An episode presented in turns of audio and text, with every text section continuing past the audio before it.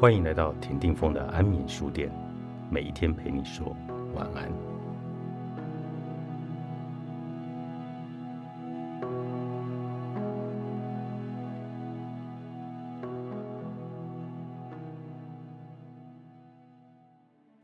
司机是一个很需要自己照顾好自己的职业，也是很需要别人来照顾他们的人。秉忠大哥从小接触司机，深知这个职业的特质，并且体悟到人最基本也最深层的需求——陪伴与关怀。如果有司机出了车祸，身为台长的爸爸总是第一时间赶到现场协助处理。若有需要，便以随身携带的哨子协助指挥交通。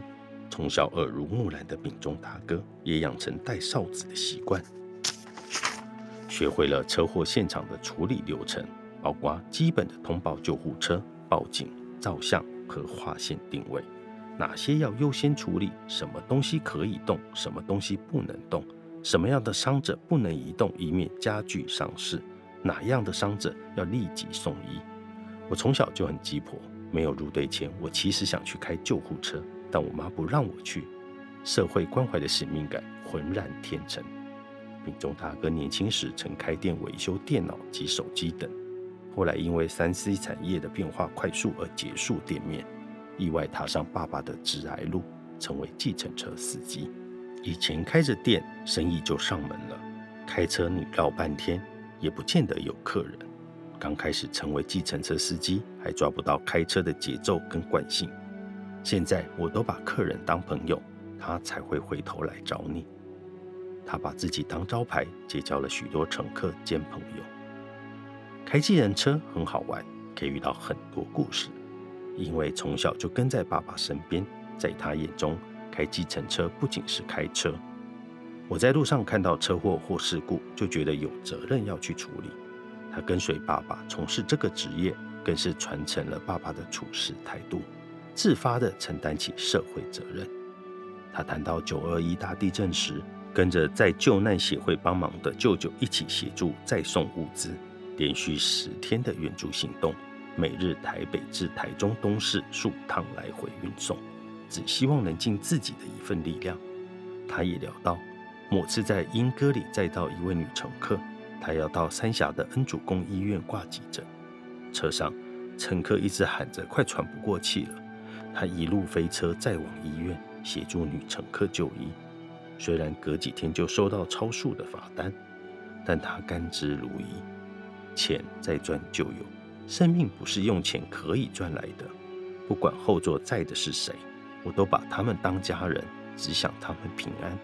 他传达出从事这个职业最重要的任务。还有一次特殊的经验，某个大年初一的清晨六点，路上人车稀少。他在台北车站旁的天成饭店排班，突然一台公车直冲上忠孝西路上的纽泽西湖栏，被吓到的他担心是公车司机因心肌梗塞而撞车，赶紧冲到公车旁查看，这才发现那是一台无人驾驶的公车，疑似机械故障爆冲，幸好车上跟路上都没有人，无人受伤。不过。病重大哥前往查看的照片被传上网络，他又因此上了新闻。记者在报道中写着：“这个司机夸张，开公车撞护栏后弃车就跑。”该名记者没有求证，以为他是公车司机自撞护栏。当他笑着说这个乌龙报道时，我问他会不会生气被乱写。他回说：“我们都是以善为前提，人没事就好了。”他总是以真切的态度面对人生真正有意义的事，至于其他的，对他而言都是云淡风轻，无需在乎。人生至今觉得遗憾的事，就是二零一五年的六月二十七日，那日秉忠大哥从凌晨四点的机场接送任务开始跑车，连续开了十八小时，直到晚间十点多，正准备回家途中，突然跳出一个轿车任务，上头写着。八仙乐园来回，他第一时间心里笑说：“三更半夜是要去八仙乐园抓蚊子哦。”心中犹豫着是否要接任务，但想到自己累了一整天，安全至上，还是决定回家。隔天一早醒来，看到新闻才知道，八仙乐园发生严重的尘爆意外，造成多人伤亡。丙中大哥一边看着新闻，一边掉泪，因为八仙乐园位处偏僻的巴黎，来往车辆原本就很少。啊，昨天叫车是不是一个急着要去找孩子的父母？如果昨晚我接下那个任务，应该不仅能载出呼叫任务的乘客，更可以协助载出其他伤患了。他对于自己没能接下任务，深感后悔，难过不已。本来应该可以帮到他们才对，这是我到现在都还很遗憾的事。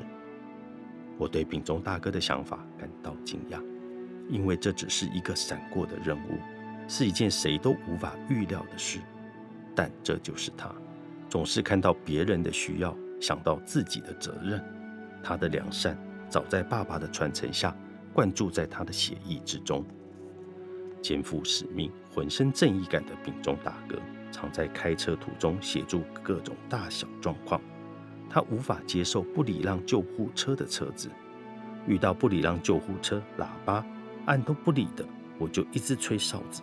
有些驾驶可能车内音乐开得太大声，听不到救护车鸣笛或喇叭，但这个高音哨谁都听得到。一般而言都会让的。他认为。只要将心比心，互相帮助，就能减少许多社会问题。很多事不是用钱来衡量的。我觉得我在做一件对的事情，在做一个司机本分该做的事情。我不希望自己的一个疏忽或是一个私心而造成什么遗憾。我觉得救人这件事远超过金钱的价值。即使再遇到一次，纵使我要洗车被开红单，我还是会做一样的事情。他坚定地表达信念，表情充满着正义感和使命感，就像超人一样。车里就是我的世界，车上六面玻璃，乘客看到的都只是一片小小的窗，都只是一直路过的景象。但我看到的是大大的挡风玻璃，我看出去的世界没有尽头，是一直向前进的。在这一平的空间里，丙中大哥看到了一直向前迈进的宽广人生。丙中大哥给读者的一句话是：“没有什么事情是解决不了的，相信自己有能力解决一切问题。”继承人生二十段用爱跳表的旅程，李琼淑、詹云倩著，商周出版。